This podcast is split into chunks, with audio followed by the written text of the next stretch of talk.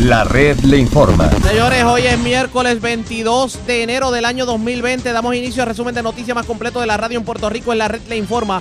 Somos el noticiero estelar de la red informativa. Llegó el momento de que pasemos revistas sobre lo más importante acontecido. Lo hacemos a través de las emisoras que forman parte de la red, que son Cumbre, Éxitos 1530, el 1480, X61, Radio Grito, Red 93 y Top 98. www.redinformativapr.com. La noticia ahora. Las noticias. La red Y le estas son las informa. informaciones más importantes en la red le informa para hoy, miércoles 22 de enero. Se desahoga Zoela Boy, la exsecretaria de la gobernación. Asegura que Wanda Vázquez sabía sobre los suministros no repartidos y los almacenes en donde se encontraban. Mientras el ex titular de la vivienda dice que lo votaron por favorecer a Pierluisi. Y la exsecretaria del Departamento de la Familia asegura no la dejaron salir con la frente en alto. Rey Charlie esta vez se quedará quieto, el influencer que movió masas en el verano pasado reclamando la salida de Ricardo Rosselló. Esta vez dice que paralizar al país sería peligroso. Parece que Elmer Román no cuenta con todos los votos para ser nombrado como secretario de Estado. Engancha los guantes el alcalde de Aguadilla, Carlos Méndez, renuncia efectivo el próximo lunes y recomienda a su asesora Yanitzia Irizarri para sustituirlo. O trabaja en el gabinete de la gobernadora, sale del gobierno el comisionado de seguros Javier Rivera Ríos. Molesto el alcalde de Orocovis. Asegura se olvidaron de él en medio de la emergencia de los temblores. Asesinan joven de 16 años y su novio de 39 en sector de Guainabo. Mientras otra muerte violenta se reportó anoche en sector de Naranjito. Vivos de milagro, dos jóvenes tiroteados en Coto Laurel de Ponce. Se llevan cuatro motoras del showroom de Cabrera en Arecibo. Dos personas arrestadas con gran cantidad de drogas en Camuy y Quebradillas. Mientras libre bajo fianza, joven que le ocuparon gran cantidad de drogas en Mayagüez. Y arrestaron dos personas llevándose cables de la compañía Claro en sector de Orocovis. Esta es la red informativa de Puerto Rico. Bueno, señores, damos inicio a la edición de hoy, miércoles, del noticiero estelar de la red informativa. De inmediato a las noticias, tal parece que se le sigue llenando el cuarto de agua a la gobernadora Wanda Vázquez. Y esto porque la ex secretaria de la gobernación y quien fuera su mano derecha, Zoela Boy, aseguró esta mañana que la gobernadora Wanda Vázquez y el secretario de Estado Elmer Román sabían de la existencia de los almacenes con suministros localizados en Ponce y Guaynabo y que tanta controversia ha traído el que no se despacharan estos suministros desde María. Según la también ex senadora Vázquez y Román tenían conocimiento, pues revisaron e hicieron cambios al plan operacional de emergencia que ofrece esta información. En la mañana de hoy tuvo la oportunidad de hablar con Charlie Robles del 1480, la red informativa en el noreste, y esto fue lo que dijo sobre el particular. Sí, sí, sí, sí, mi columna, y tú sabes, yo no sé, pero te agradezco tanto que hayas notado eso, mi columna nada tiene que ver con mi posición sobre las primarias en mi partido, Sí. mi, mi, mi columna tiene todo que ver con lo que yo, reconociendo, ¿verdad?, que no tengo agarrada la verdad por el mango, pero mi opinión es que lo que a Puerto Rico le conviene es que quien está en Fortaleza, hoy es, o se llama Wanda Vázquez, pero quien estuviera, Charlie, yo le pido a la gente que vaya a unos meses hacia atrás, cuando yo escribí una columna en el verano del 2019, que yo explicaba que quien se metiera en Fortaleza debía ser una persona que no estuviera pensando en campañas políticas, porque este cuatrienio no es un cuatrienio normal, es atípico y la gente necesita a alguien concentrado o concentrada específicamente y exclusivamente en administrar el gobierno, en traer resultados. Oiga, li- licenciada, déjeme establecer algo. Eh, ustedes salen, y, y perdone que sea tan directo, ¿verdad? Pero yo creo que eso favor, es. no, no. Este, ustedes salieron encontrados cuando usted renuncia a su posición en la fortaleza, porque cuando ella la nombra a usted, entendía yo, porque era porque estaban de acuerdo en muchas posiciones y en muchas visiones de cómo dirigir a Puerto Rico. Ustedes salieron, como nosotros decimos en la calle, tostoneados. Eh, ¿Tú dices entre ellos y yo? En- sí, entre ustedes. No, no, digo, ¿verdad? Yo me voy con, con mucha tristeza y, y, y me voy con el sentimiento de ojalá las cosas hubieran sido diferentes. Eh, yo me imagino que ella, ¿verdad? Pues tendrá su opinión, pero oye, ella y yo nos, comuni- nos hemos comunicado después de esto, tan reciente como antes de que saliera la columna, yo se lo dejé saber. Sí. Y yo, yo- nosotras tenemos buena relación. Sí, Digo, tienen, tienen que inclusive, porque para que la haya puesto usted en esa posición tiene que tener una relación espectacular y de hecho hasta una admiración y puntos de vista eh, similares y, y todas esas cosas. Pero eh, cuando usted dejó ver de que ella no le había notificado, de que ella aspiraba a la gobernación, ahí como que hay un punto como que como que nos quedamos en un suspenso, pues eh, yo estoy molesta porque no me lo dejó saber o no, porque no, no, no, no, espérate, espérate. Yo, Charlie, y tú sabes que yo, Sí. aunque después tengo que pagar las consecuencias, pero digo las cosas como las veo. Así que, este, yo hubiera preferido saberlo antes. Claro. Claro que sí. Seguro. Pero sin embargo, esa decisión es de ella y yo la respeté cuando yo me entero por los medios de comunicación que voy de camino hacia la reunión que nos habían citado, que ella había ya habían subido un video donde ella ya lo estaba diciendo, pues me tomó por sorpresa porque otra vez yo no lo sabía, pero aunque hubiera querido que fuera diferente, le respeté la decisión.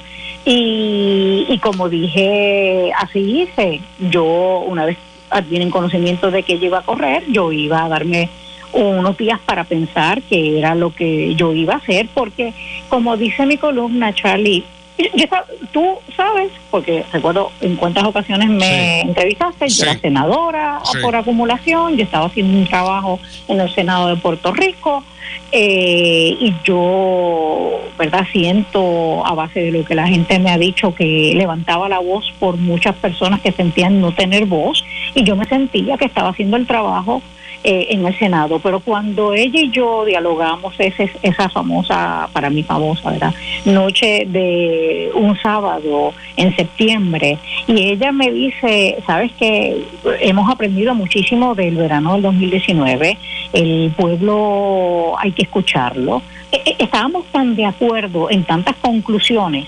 eh, y inclusive conclusiones que yo incluí en esa columna que yo, verdad, que el Nuevo Día en aquel momento me publicó, donde yo digo que quien esté en Fortaleza no debe estar pensando en una campaña político partidista, pues cuando ella me presenta esto eh, y me pide ayuda para poder lograr esos resultados para el pueblo puertorriqueño, ahí es que yo tomo la decisión, difícil, pero la tomo, de unirme a su equipo. Pero entonces cuando ella cambia y dice eh, que va a correr, pues yo creo que aquello que hablamos ese sábado cambia por completo, porque ya entonces no, se, no te puedes ni ella ni nadie pudiera entonces concentrarse exclusivamente en administrar, porque ahora está, además de administrando, corriendo una campaña y yo creo que en este momento, en el momento histórico de Puerto Rico, quien esté en Fortaleza, debería, y con mucho respeto lo digo, pero insisto en que lo mismo que dije el año pasado, insisto ahora,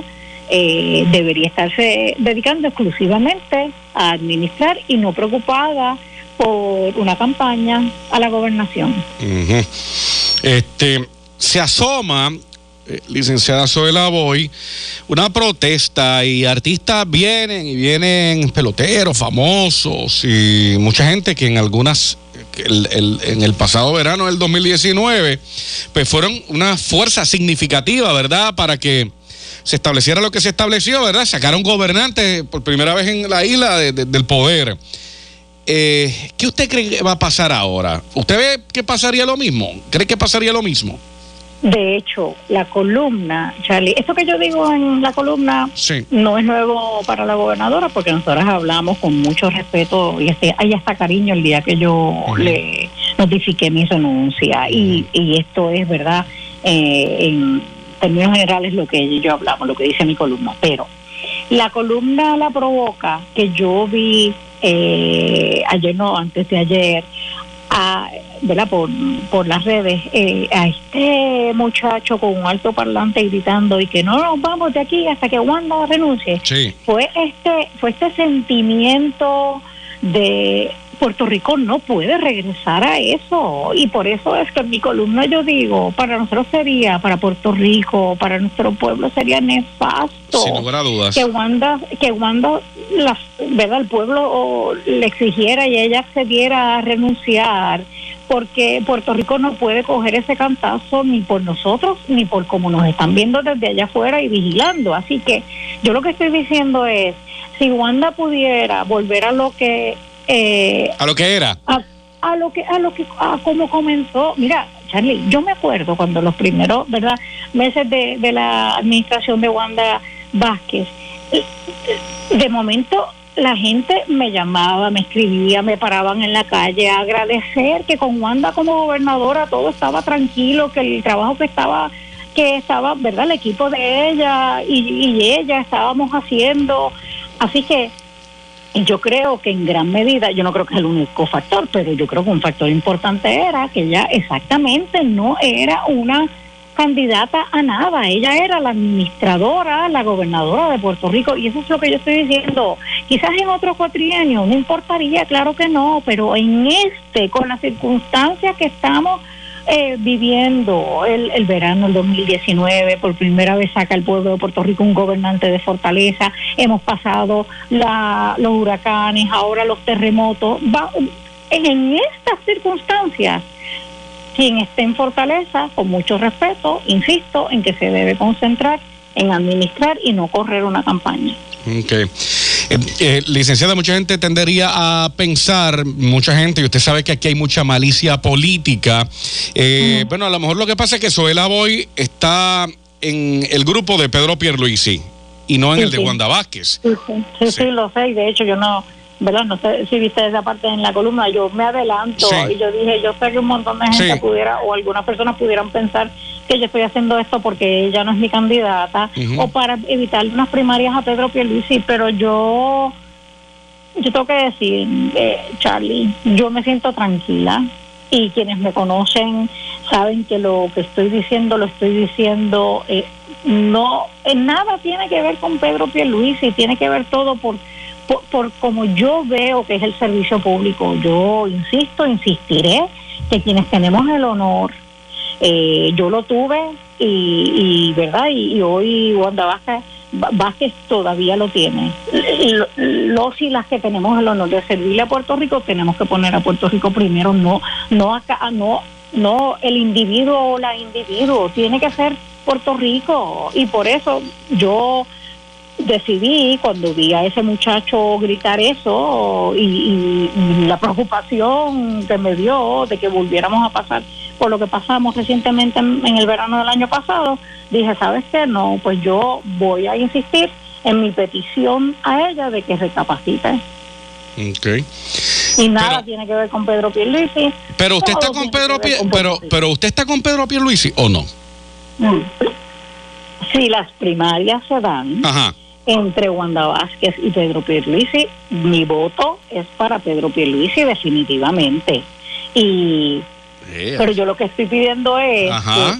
que esa realidad no es o, o pidiendo no, la- lo que estoy certificando es, y otra vez con respeto a quienes me crean y a quienes no, porque ya he visto eh, eh, insultos por, por las redes de que, ah, esto es porque ya, pero te, te aseguro, Charlie, que eh, la columna mía de ayer no la provoca mi el voto que yo daría por Pedro Pierluisi si hubiera una primaria entre ellos dos, Ajá. la provoca mi amor por Puerto Rico.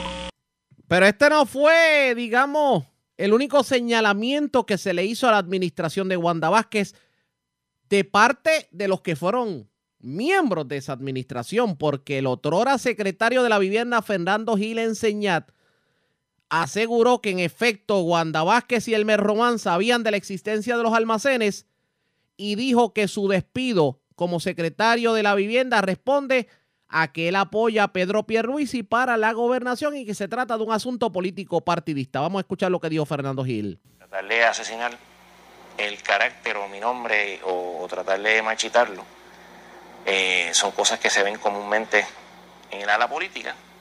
Por eso es que entiendo que había que hacer una distinción clara entre lo que pasó con los suministros, lo que hubiese pasado con la secretaria de familia y mi amiga Gloria Marandújar y lo que hubiese pasado con este servidor, si algo. ¿Qué responsabilidad ustedes tenían en vivienda con estos almacenes, si alguna? Con el almacén de Ponce, ninguna, Ninguna. ninguna. ella está en todo su derecho de pedirme a mí una renuncia eh, por la razón que ella entienda necesaria. Lo que yo quiero dejar meridianamente claro es que yo no tuve nada que ver con las cuestiones de Ponce, que si ella perdió la confianza en mí, como así lo expresó, por deferencia también entiendo yo que, o por lo menos la forma que yo lo hubiese manejado, no hubiese hecho una clara distinción entre lo que fue el manejo de los suministros en, en- en el área de Ponce, vis a vis a lo que sale a relucir eh, durante el día de hoy, y probablemente cosas que a lo mejor, quién sabe si malintencionadamente o no, saldrían en otro momento o salen o se inventan. Pues ahora la razón dentro de lo que dicen que pongo en juego o, se, o que puse en juego los fondos federales que llegaron tan reciente como la semana pasada, eh, no lo veo nada más que como una excusa para tratar de minar mi credibilidad, tratar de minar mi reputación. Y la realidad es que no encuentro forma y manera en que yo, haciendo eh, mi trabajo, de básicamente dejarles saber de que habían unos términos y condiciones adicionales que no se habían puesto en ninguna otra jurisdicción y que después de 300, de más de 300 días, perdón, de haber, eh, de esperar este gran agreement, pues que teníamos que analizarlo y ver cómo esos términos y condiciones que no estaban en el, en el acuerdo de subvención previo puede eh, dislocar eh, las áreas programáticas o los programas y el tiempo de entrega o de pago o cualquier otra circunstancia operacional. ¿Cuánto tiempo esos términos y condiciones dentro del Grant Agreement eh, podían dilatar el, el proceso de la reconstrucción en nuestros programas? Bueno, esas fueron las expresiones de Fernando Gil.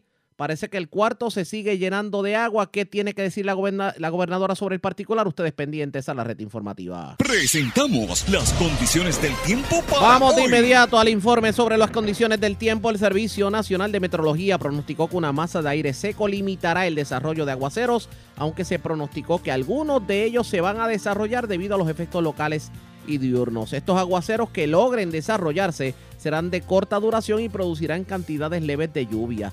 Las temperaturas pues se han mantenido en los medios 80 grados. Por la noche se espera también una noche bastante fresca con temperaturas alcanzando los bajos 60 grados. En cuanto al mar se refiere, hay un riesgo alto de corrientes marinas para las playas del, eh, norte de Puerto Rico y el noreste de Culebra.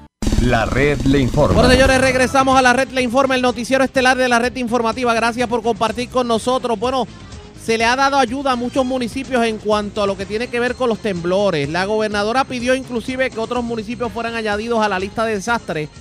Pero ¿qué pasó con Orocovis? El alcalde Gardi Colón está molesto porque entiende que se han olvidado de Orocovis y que en Orocovis hay damnificados y en Orocovis hay facilidades que se vieron afectadas con los temblores. La pregunta es ¿por qué lo dejaron al olvido? Lo tengo en línea telefónica, alcalde. Buenas tardes, bienvenido. Saludos a ti, saludos a los radio escuchar. Gracias por compartir con nosotros. Alcalde, ¿qué ocurrió? Cuéntenos. Pues mira, este, nosotros desde el día cero, nosotros eh, hemos levantado un inventario de mayormente residencias afectadas. Eh, esto se le ha sometiendo a, a manejo de emergencia estatal eh, a través de lo que ellos llaman la 113. Adicional a eso, le hicimos unas peticiones de agua, de agua embotellada, embotellada para los centros de emergencia. Nunca llegó esa petición, nunca llegó ese, pedido. Eh, hicimos una petición también para camiones cisterna, nosotros tuvimos que rentar camión cisterna, eh, hicimos gestiones también con la con, la AAA y con la, y la AAA sí nos facilitó eh, camiones, pero no a través del sistema que está creado para cuando surge este tipo de emergencia. Adicional a eso le pedimos un le pedimos eh, ayuda técnica para evaluar estructuras nuestras y, las, las estructuras privadas. Eso tam- tampoco nunca llegó. Adicional a eso le dábamos seguimiento a través de las diferentes agencias usando los, los- los canales eh, y no funcionó. Al, al punto de que ayer se declaran otros pueblos zona de desastre, no incluyen a Orocovi, este, y pues eh, levantamos la voz eh, a nivel público para que la gente supiera que ¿verdad? Eh, eh, hemos estado haciendo la gestión, pero la burocracia del gobierno no ha permitido que estas cosas lleguen, Al- ayuda llegue a nuestro pueblo. Alcalde, aquí hay dos cosas. Número uno, usted sabe que esto es un pueblo que si usted no mete presión mediática no hacen nada. Y todos los alcaldes han estado desde el día uno en cuanto medio de comunicación existe, en cuanto foro existe, en cuanta reunión existe, diciendo mi municipio tiene problemas, mi municipio tiene problemas. Y hay muchos, inclusive en el gobierno, que han dicho, digo, aparte de las agencias de seguridad, que ya eso es otro proceso, pero hay personas que han dicho, bueno, pero es que de Orocovis no sabíamos nada. Inclusive, inclusive uno no entendería cómo es posible que Corozal se haya incluido en la lista y sin embargo Orocovis no. Bueno, la- nosotros lo usamos los canales eh, y eh, toda la información eh, desde, el, desde, desde el día cero se estaba enviando a, lo- a, lo- a, las, a las agencias como se establece el plan. Este, no hacían caso y tuvimos que hacer lo que hicimos ayer, levantar la voz y, y, este, expresarnos. Esperamos que eventualmente esto traiga resultados positivos. Otra cosa que también hay que tomar en consideración, usted fue de los primeros alcaldes que apoyó a Pedro Pierluis y esto no tendrá que ver con un asunto político partidista. Yo, yo, yo, yo espero que yo espero que no, yo espero, francamente, yo tengo fe de que, de que esto eh, fluya. De hecho, la gobernadora me llamó en la mañana temprano hoy, eh, eh, quedó en darle seguimiento a, a nuestro caso, este, quedamos en someterle lo mismo que ya le, lo mismo que ya enviamos, no una vez, varias veces a, a diferentes agencias, quedamos en sometérselo a ella a través de su texto, de, a través de su celular privado, este, vía texto, lo vamos a estar haciendo este, durante el día hoy. De hoy. ¿Tiene esperanza de que se tome cartas en el asunto? Bueno, yo, yo, yo lo que quiero es que las personas eh, que tienen daño en sus hogares tengan a dónde acudir para que eventualmente puedan eh, eh, mejorar sus propiedades. Es lo, es lo que estamos pretendiendo eh, hacer con todo esto. Hay gente que sí eh, tiene propiedades privadas afectadas, eh, tienen una preocupación y nosotros queremos ayudarlos de alguna u otra manera. Alcalde, ¿cuáles fueron los daños en Orocovis? Cuéntenos. En el, en el caso en el caso de nosotros, nosotros tenemos cerca de 120 residencias afectadas. En el caso de, de la cuestión pública, eh, eh, hemos sometido varios varios eh, puentes que nos preocupan. La ciudadanía nos ha traído las preocupaciones también con relación a esto. Eh, queremos que ayuda técnica venga y verifique, certifique si está o no está en condiciones para, ¿verdad? para transitar por estas vías. Hay otras carreteras que también hemos sometido, eh, para darte un ejemplo, en la carretera 143 frente a, a lo que es la escuela Bonifacio Alvarado, eh, ahí hay un desprendimiento y se sigue desprendiendo aún más, especialmente después de, de los terremotos. Le estamos pidiendo a la autoridad carretera que venga, verifique si esa vía está, está en condiciones. Adicional a eso, ha, se ha estado haciendo visitas a las escuelas.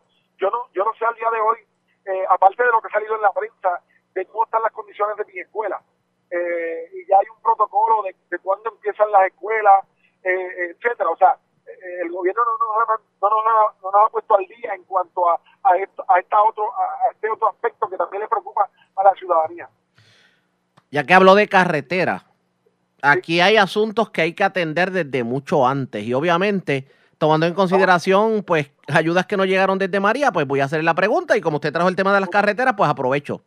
Alcalde, ¿usted me puede explicar cómo es posible que a estas alturas del juego nada se haya hecho con la 772 de la revés al extremo de que ya podemos ponerle el bizcocho de cumpleaños al balde que tapa el boquete frente a la capilla de la revés?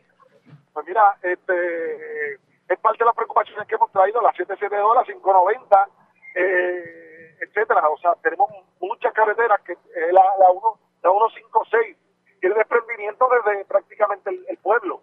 Eh, y esta, estas preocupaciones le hemos traído constantemente a, obras públicas, a la autoridad de carretera, a Fortaleza. Le estamos pidiendo a la gobernadora una, una reunión con la gente de obras públicas. Alcalde, usted sabe que la, ay, perdona que le interrumpa, pero usted sabe que la 772 no se toca desde hace casi 40 años. O sea, seamos realistas, porque las otras carreteras se han repavimentado y han habido derrumbes, pero la 772 no se toca. Estamos de acuerdo y e inclusive tiene dos emprendimientos. Uno, el que está allí frente a la iglesia y otro poco más eh, a la, en la colindancia, este, aparte del asfalto que también necesita. Este, pero, eh, o sea, la autoridad de carretera o obras públicas, al que, al que le toque, tiene que atenderla punto. Este, ayer, ayer, eh, yo vi un post que me puso el alcalde de Villalba de la 150 De la 151, seguro. que, que está en unas condiciones este, pésimas. Y yo me hago eco de, de, de alcalde de Villalba con relación a esa carretera. Y, y, y a la misma vez de, de las carreteras nuestras. O sea, nosotros tenemos la 772 que tal vez está o igual o peor que la 151 y tenemos la 590 que es una carretera de mucho tráfico en el área eh, de, de Bautabao, sector La Francia, que también necesito ser atendida. Alcalde, solo me pregunto una cosa. ¿Cuántas vistas públicas no se hicieron sobre las carreteras en, en cuanto a Orocovis se refiere? Yo recuerdo vistas públicas del representante John Hernández. ¿Qué pasó? Que eso fue simplemente un ejercicio de relaciones públicas. Bueno, eh, entiendo que él ha hecho varias, él ha hecho varias eh, vistas públicas para asuntos de Orocovis y de otros pueblos. Este, y ellos, se, el- las agencias van a estas vistas públicas y se comprometen a, atenderla. Pero el detalle es que, eh, aparte de, aparte de, comprometerse a atenderla, hay que establecer una, unas fechas, una, un, un timetable de, de cuándo estas cosas se van a estar atendiendo.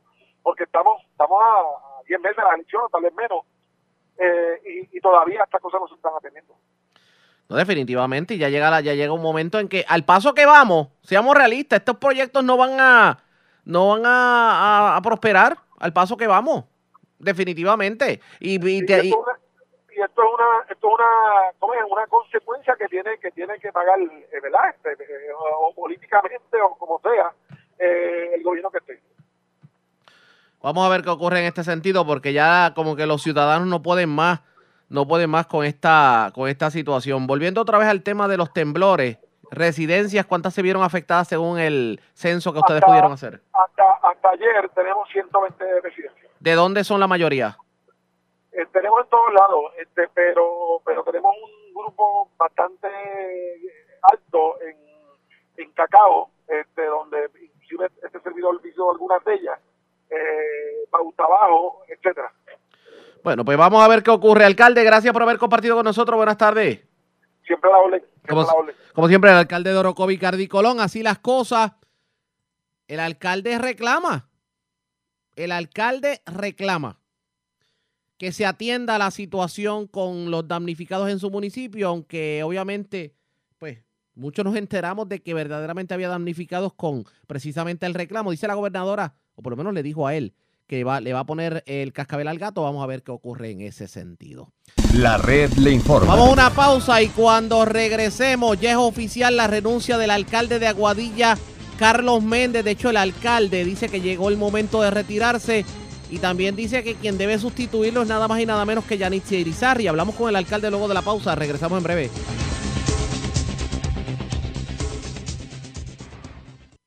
La red le informa. Señores, regresamos a la red Le Informa. Somos el noticiero estelar de la red informativa. Gracias por compartir con nosotros. Dice que llegó el momento de enganchar los guantes y nos referimos al actual alcalde de Aguadilla, Carlos Méndez, que presentó su renuncia efectivo el próximo lunes. Ya todos sabíamos que él no iba a aspirar a la reelección, pero sin embargo no imaginábamos que iba a adelantar su salida de la poltrona municipal. Lo tenemos en línea telefónica. Gracias, alcalde, por compartir con nosotros. Buenas tardes. Saludos, Ariel. Saludos para a toda la gente que te escucha a través de tu emisora. Y Gracias. Dios te bendiga. Y gracias por compartir con nosotros. Antes de analizar un poco lo que ha sido su paso por la alcaldía de Aguadilla en los últimos años, ¿por qué tomó la decisión de renunciar antes de culminar el cuatrienio? Bueno, primeramente, este es mi año número 24 como alcalde de Aguadilla y este, me entregaron los estados financieros, los últimos, yo estaba esperando por ellos. El municipio de Obra está sólido, terminamos con un superávit de 6.5 millones, eh, tenemos un valor histórico de 272 millones, Aguadilla está sólido. Y qué mejor momento para entregar la ciudad que cuando está bien, en este momento. Aguadilla nunca ha terminado en déficit, siempre hemos estado bien. Y yo decidí retirarme, pues ya cumplí 76 años de edad y yo entiendo que es mejor hacer la transferencia ahora, la transición ahora, para cuando que llegue las elecciones, que la persona que esté en la alcaldía, si es electa, que pueda continuar con la obra de Carlos Méndez. ¿Por qué debemos recordar a Carlos Méndez en cuanto a lo que tiene que ver con Aguadilla? Cuéntenos. Bueno, primeramente la, la mayoría de los, nosotros los alcaldes hablamos de varilla y cemento y obra, pero la mayor obra mía, yo la voy a declarar es que la Aguadilla que yo conozco ha creado un sentido de pertenencia, la gente ha creído, ha creído en mí, por los últimos 24 años la gente ha creado conciencia, ha confiado en mi administración y esa es mi mayor obra, que la gente de Aguadilla y yo nos hemos convertido en una. Yo no quiero hablar de obras sólidas porque realmente las obras tangibles no es el progreso de un pueblo. El progreso de un pueblo se, se trata y se deriva de su humildad, de su forma de ser y yo entiendo que Aguadilla hoy es uno de los mejores pueblos de todo Puerto Rico. Hay paz, hay felicidad y yo digo que en la faz de la tierra como Aguadilla no hay dos.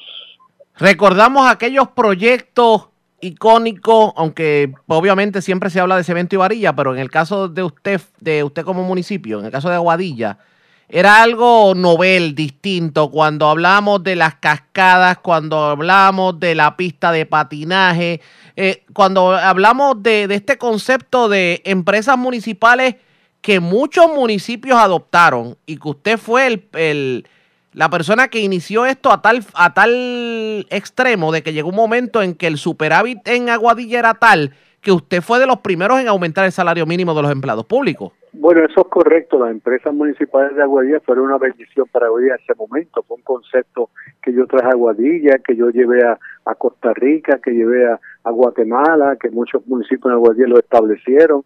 Y todavía existe la pista de hielo. María la, la cerró por un momento, pero ya estamos reparándolo otra vez. La cascada igual. Eh, Aguadilla City Center, que es una buena empresa, aunque la compañía de seguros nunca nos pagó y no nos ha pagado, ni FEMA tampoco, pues con dinero municipal estamos arreglando todas estas empresas y ya pronto van a abrir. Así que sí, las empresas municipales fueron una bendición para Aguadilla y nosotros nos dedicamos a hacer negocios que nadie más quería hacer, como una pista de hielo. Yo busqué unos inversionistas que le hicieron, nadie la quiso hacer, pues la hice yo. O sea que todas las obras que hemos hecho aquí en el municipio de Aguadilla son autoliquidables y de eso se trata.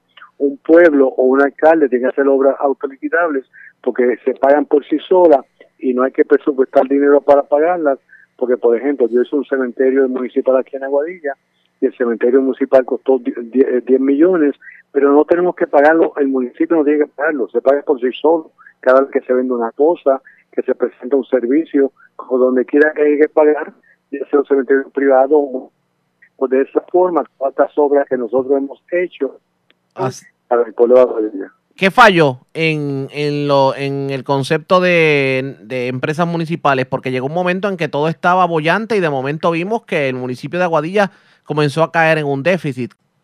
Pues lo que pasa es que la crisis no fue en Aguadilla, fue en todo Puerto Rico, a nivel de todo, lo, todos los pueblos. Nos quitaron 350 millones, eh, tuvimos que tomar ciertas eh, medidas, eh, bajamos costos, pero nuevamente entrega una ciudad con un superávit, entrega una ciudad sólida, como te dije anteriormente, el valor del municipio de Aguadilla histórico son 272 millones. Y te digo a ti que, por ejemplo, el valor real, si se tasa todo, casi medio billón de dólares. O sea que no falló nada, es que uno tiene que adaptarse a la, a la naturaleza, a la condición del presente. Y hemos sido unos valientes, buenos operadores, buenos servidores públicos, y nada ha fallado, porque lo que ha fallado lo hemos arreglado. Así algo, que una ciudad completamente sólida. Algo de lo que esté arrepentido usted como alcalde de tal vez que lo, hubiera, que lo hizo y a lo mejor dice lo hubiera hecho de otra forma.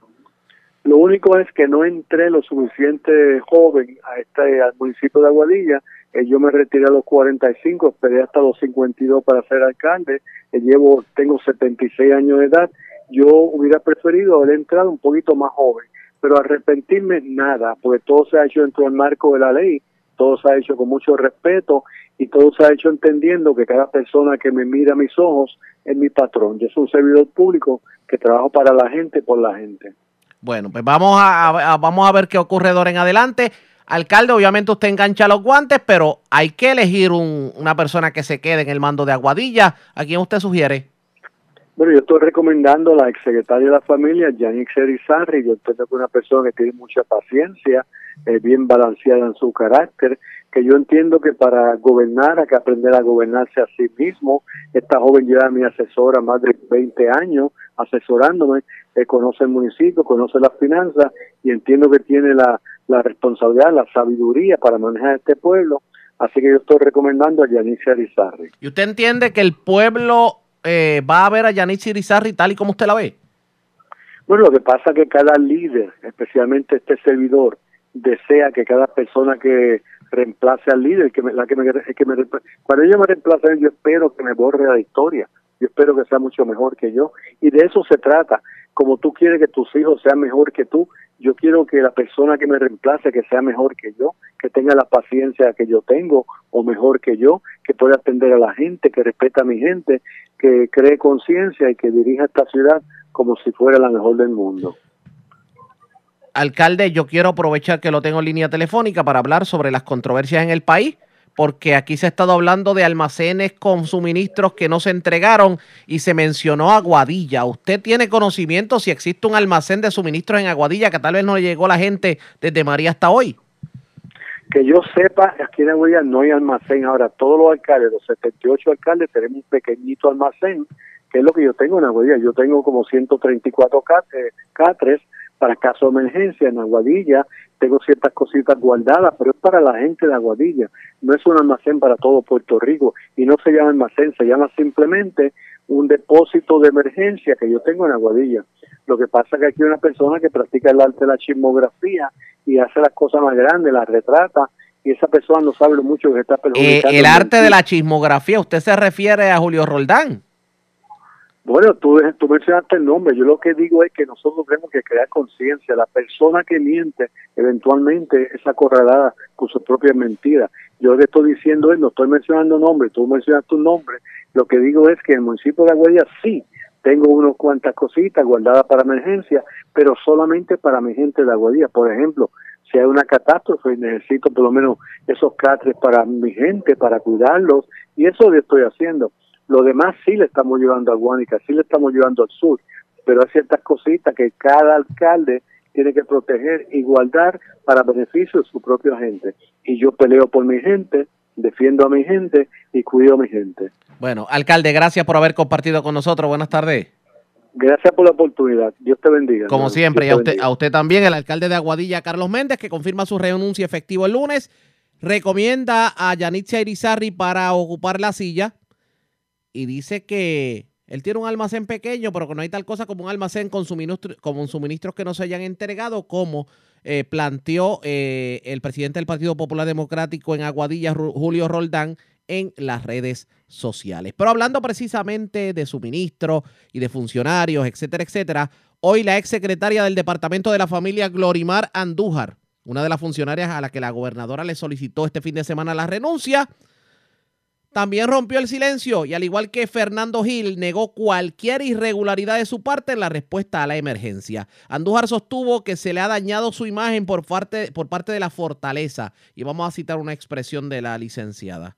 Lo que yo no estoy de acuerdo es que se dañe la imagen. No se me ha dejado salir con la frente en alto. Yo me siento dolida, me siento dolida por la forma y manera en que se ha manejado la situación. De hecho, la exsecretaria aseguró que siguió todos los procedimientos de la agencia para responder a la emergencia y que solo hubo una desamenencia con la fortaleza por ella remover a una funcionaria de la agencia y hablamos del despido de Surima Quiñones, quien era la directora de la Administración de Desarrollo Socioeconómico de la Familia, una agencia que está bajo la sombrilla del Departamento de la Familia. De hecho, se asegura que la gobernadora fue bien dura en sus cuestionamientos a Andújar y fuentes del rotativo metro dijeron que la gobernadora fue extrema a la hora de referirse a Glorimar Andújar. Así las cosas, dice ella, que no, le, no la dejaron salir con la frente en alto y que se fue injusto con el procedimiento. La red le informa. Vamos a la pausa cuando regresemos las noticias del ámbito policíaco más importantes acontecidas, entre las que tenemos que destacar dos asesinatos. Un doble asesinato que se reporta en Guainabo, otro en Naranjito. Y vivos de milagro, dos jóvenes tiroteados en Coto Laurel de Ponce. Se llevaron cuatro motoras del dealer Cabrera allá en Atillo y también libre bajo fianza un joven al que le ocuparon gran cantidad de drogas en medio de intervenciones en Mayagüez. Otras dos personas fueron arrestadas en Camoy y Quebradillas y arrestaron a dos personas llevándose cable de claro de un sector de Orocovis. A la pausa, regresamos en breve.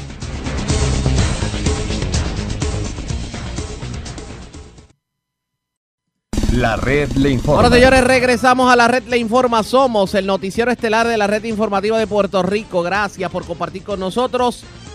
Bueno, llegó el momento de que pasemos revista sobre las noticias más importantes en el ámbito policíaco y vamos a comenzar en la zona metropolitana porque una joven de 16 años y su novio de 39 fueron ultimados a balazos en un sector de Guaynabo. Además, se reportó otra muerte violenta en un sector de Naranjito.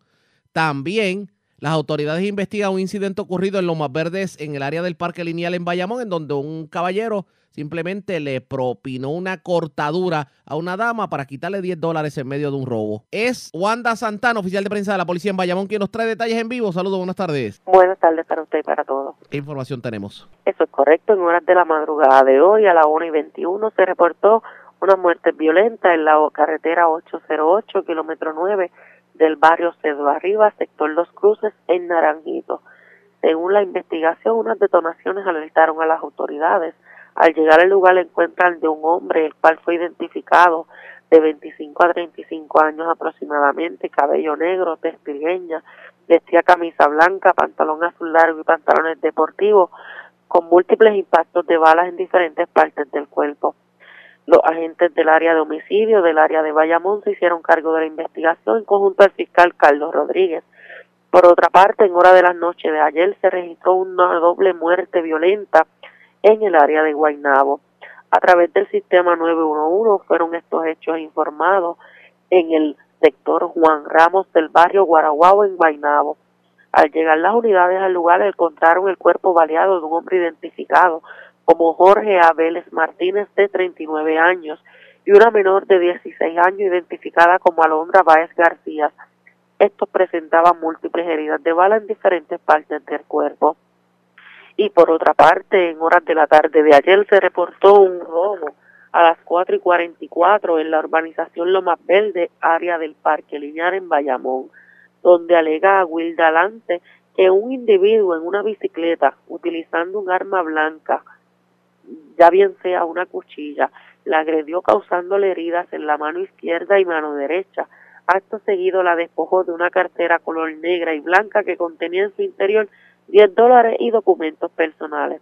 La agente Jessica Andino, escrita al precinto Bayamón Sur, se hizo, se hizo cargo de la investigación en conjunto a los compañeros de la División de Robo del Cuerpo de Investigaciones Criminales de Bayamón. Buenas tardes.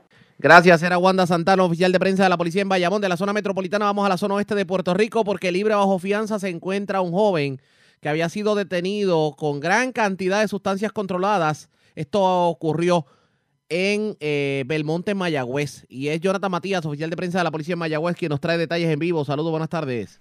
Buenas tardes, Arriaga. Saludos a ti y a los amigos de Sintonía. Me sometieron cargos contra un joven de 19 años en el Tribunal Municipal de Mayagüez por violación a la ley de sustancias controladas, el artículo 401, poseer sustancias controladas con intención de distribuir. Este joven fue identificado como Jonathan Flores Rosas, de 19 años, y fue arrestado bajo el plan anticrimen del área policíaca de Mayagüez, la cual es dirigida por el teniente coronel Roberto Rivera Miranda, el pasado lunes 20 de enero en la urbanización Belmonte en Mayagüez. A Flores Rosas se le ocupó en ese momento 13 onzas de marihuana, 87 bolsitas de crack, 11 bolsitas de marihuana, 8 bolsitas de cocaína y 5 dólares en efectivo.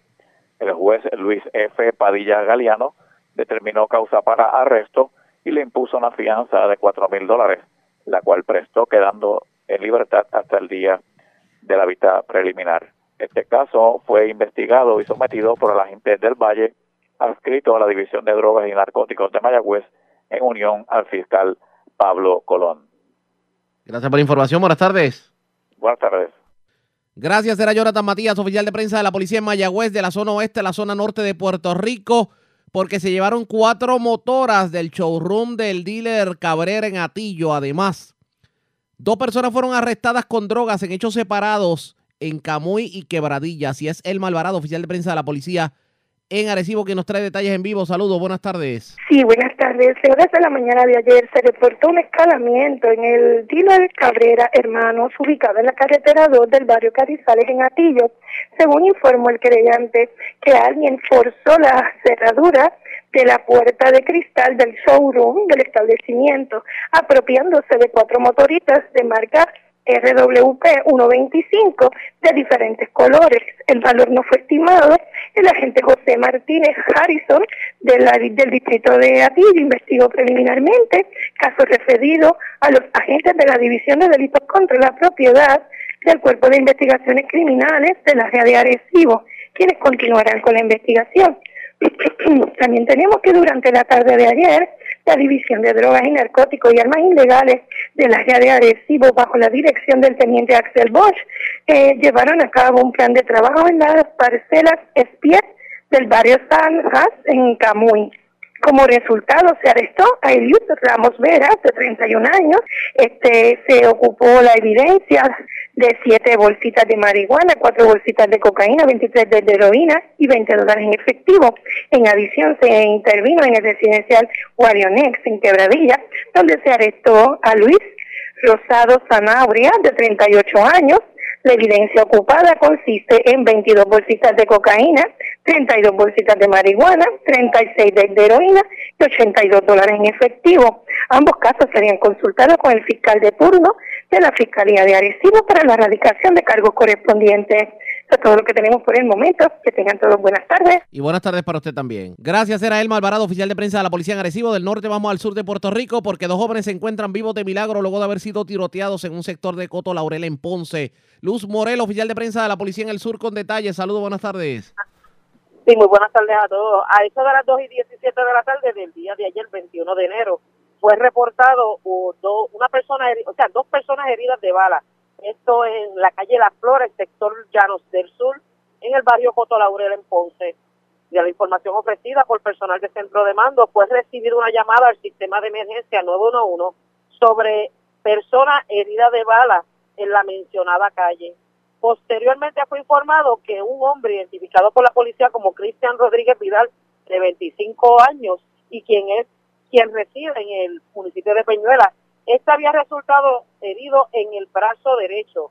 Además, relacionado a este incidente, también resultó herido de bala Eduardo Colón Pacheco, de 21 años, quien es residente de Ponce, este, el cual eh, resultó con herida en el brazo izquierdo. Estos recibieron asistencia médica por la doctora Rodríguez, quien diagnosticó lo anterior y la condición de ambos era estable. En medio de este incidente eh, resultó con varios impactos de bala en un vehículo de motor Honda, modelo Accord color blanco. Esta investigación está a cargo del agente José Pérez Monte de la División de Homicidios, en unión al agente Roel Santos de la Unidad de Servicios Técnicos, quienes hicieron cargo de la recopilación de evidencia. Eso es lo que tenemos hasta el momento. Gracias por la información. Buenas tardes. Muy buenas tardes a todos. Era Luz Morel, oficial de prensa de la policía en la zona de Ponce. En otras notas, dos personas fueron arrestadas. Esto luego de que fueran sorprendidas infraganti hurtando cable de la compañía. Claro, esto ocurrió específicamente en el barrio Bauta, abajo de Orocovis. Por lo menos según la información que brindaron las autoridades. Aparentemente, mientras los agentes Bruno y Santiago realizaban una vigilancia preventiva en el sector El Frío, se percataron de la presencia de varios individuos cortando cable de cobre de la compañía telefónica. Se arrestaron dos personas, un adulto y un menor, y dos de ellos se internaron en un área boscosa. Se ocupó una pick-up color vino con cables de la telefónica que fue llevada al, cuartel de Orocovis por la grúa de la policía. Los cargos criminales correspondientes se estarían radicando en el día de hoy. Señores, antes de ir a la pausa, identificar nuestra cadena de emisoras en todo Puerto Rico, vamos a noticias internacionales con la voz de América.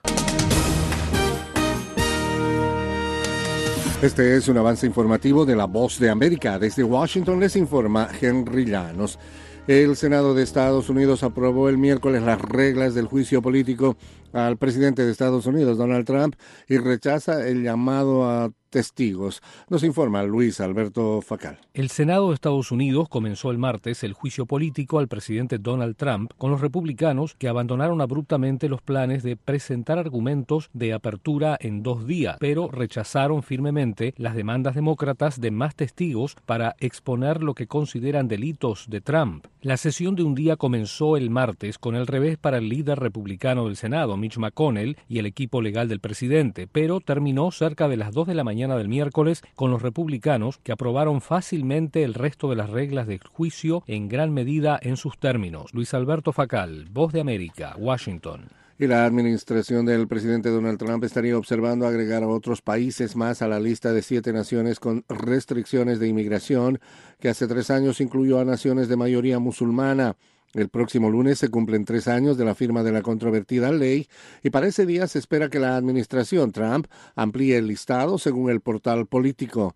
Aunque no se sabe cuántos países serían agregados, las naciones bajo consideración para nuevas restricciones incluyen Bielorrusia, Myanmar, Eritrea, Kirguistán, Nigeria, Sudán y Tanzania, según dos personas familiarizadas con el asunto. Este es un avance informativo de La Voz de América. Parlamentarios opositores en Venezuela denuncian que el gobierno en disputa continúa la persecución en su contra. Desde Caracas nos informa Carolina Alcalde. La oficina en el este de Caracas, donde trabaja el presidente interino Juan Guaidó y su equipo, fue allanada por funcionarios del Servicio Bolivariano de Inteligencia Nacional. El parlamentario Daniel Antequera dijo a La Voz de América que todo el equipo que trabaja con Guaidó logró salir antes de que los funcionarios ingresaran. No es más que una muestra, una vil muestra de la dictadura que tenemos acá.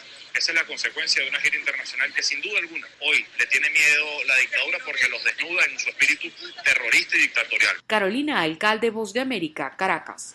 Y mientras cientos de migrantes, en su mayoría hondureños, se mantienen hoy miércoles en la frontera de Guatemala con México tratando de entrar al país azteca, las autoridades mexicanas llamaron a la prudencia y justificaron las acciones de la Guardia Nacional para impedir el paso de la caravana. Y el rockero Ozzy Osbourne anunció que padece la enfermedad de Parkinson, un trastorno del sistema nervioso que afecta el movimiento. El cantante de 71 años, laureado con el premio Grammy, ex vocalista de la banda de rock metálico Black Sabbath, dijo que no es una sentencia de muerte. Este fue un avance informativo de la voz. La red le informa. Bueno, señora, vamos a una pausa. Identificamos nuestra cadena de emisoras en todo Puerto Rico. Regresamos con más en esta edición de hoy miércoles del Noticiero Estelar de la Red Informativa.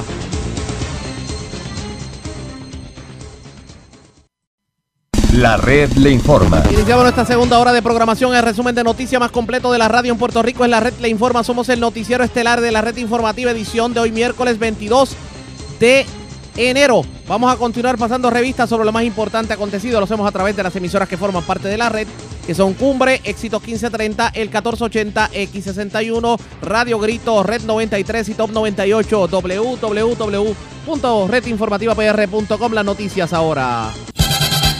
Las noticias. La red Y estas son las informa. informaciones más importantes en la red le informa para hoy, miércoles 22 de enero. Se desahoga Zoela Boy, la ex secretaria de la gobernación.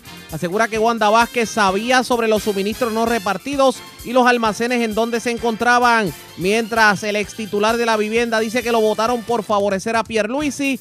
Y la ex secretaria del Departamento de la Familia asegura no la dejaron salir con la frente en alto. Rey Charlie esta vez se quedará quieto, el influencer que movió masas en el verano pasado reclamando la salida de Ricardo Rosselló.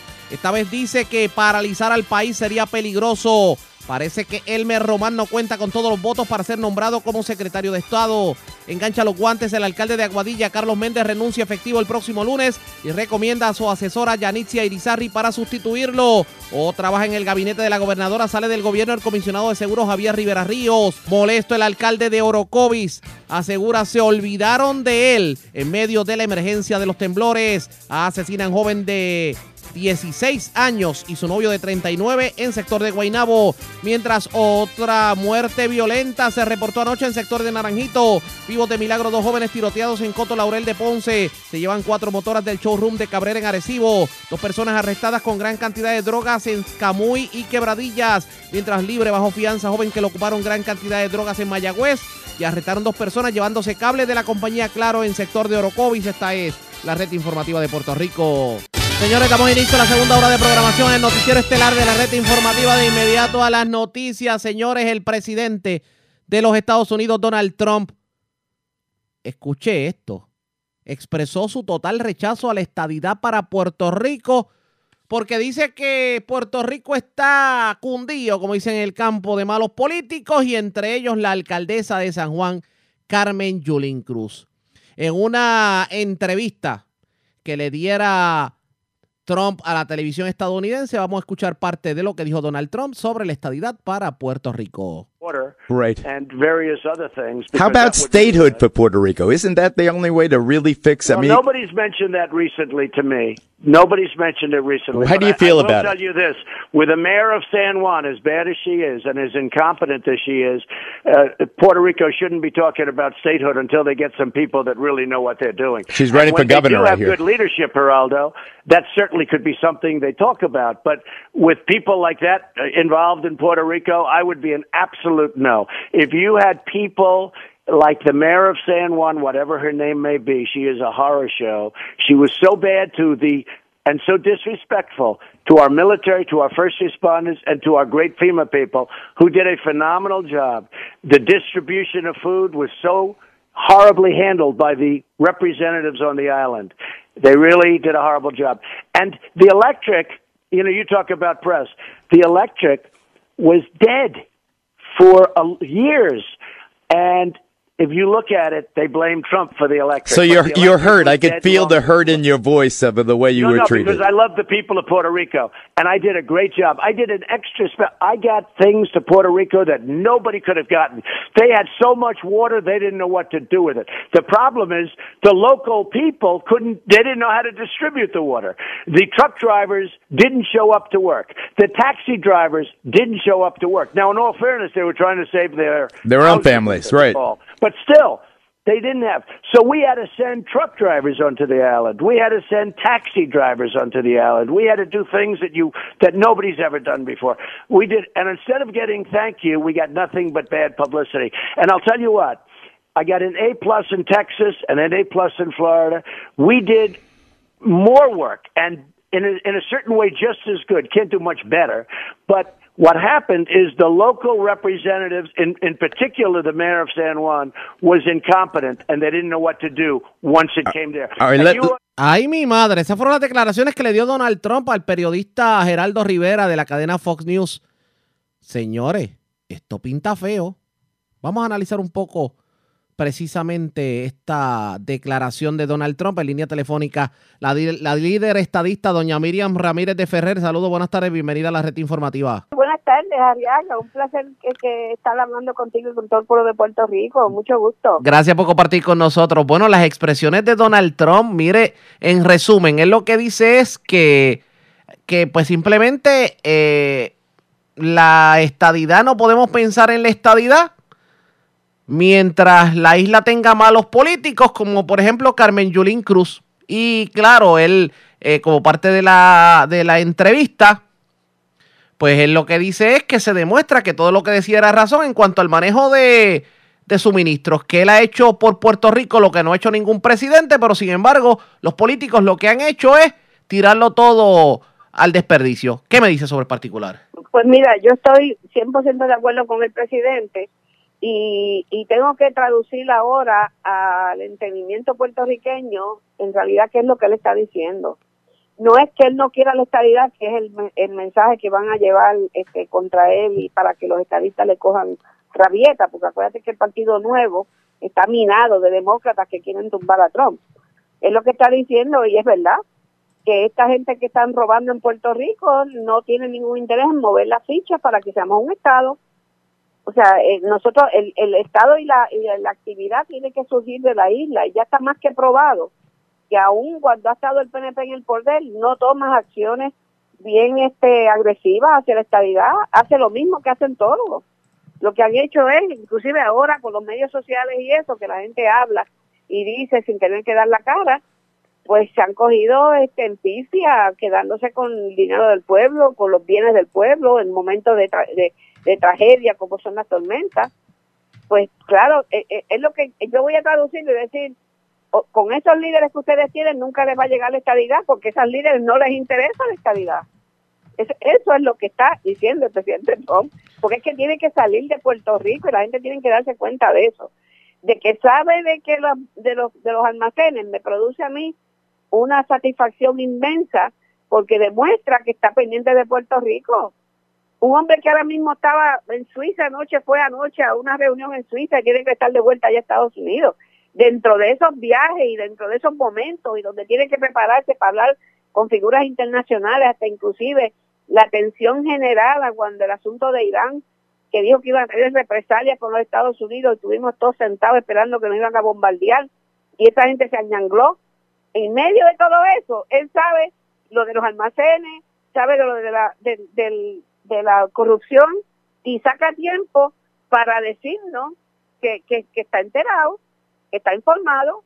Eso, es- eso, es lo que yo necesito, que él lo sepa, porque entonces las palabras de él en muchas ocasiones deben estar, eh, eh, vaqueadas por instrucciones que le da a las agencias que tienen que vigilar eso a nivel federal, como es con el fondo federales que van a la isla.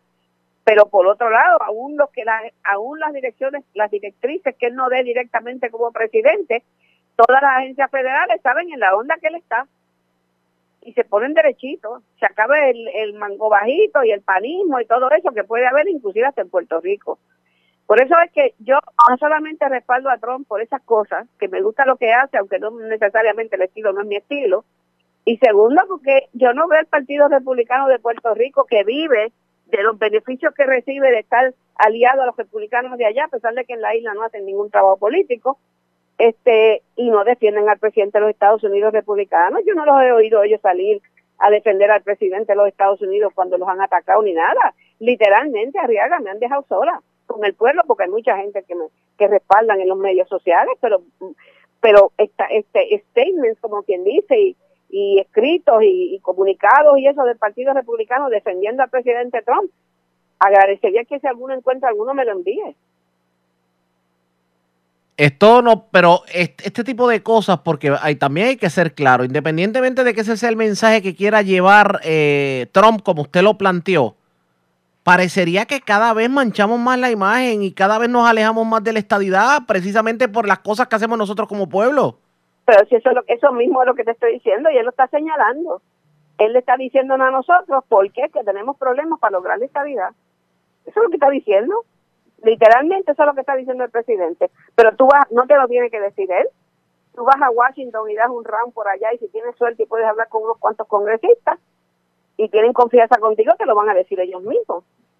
No necesitas que Tom te lo diga.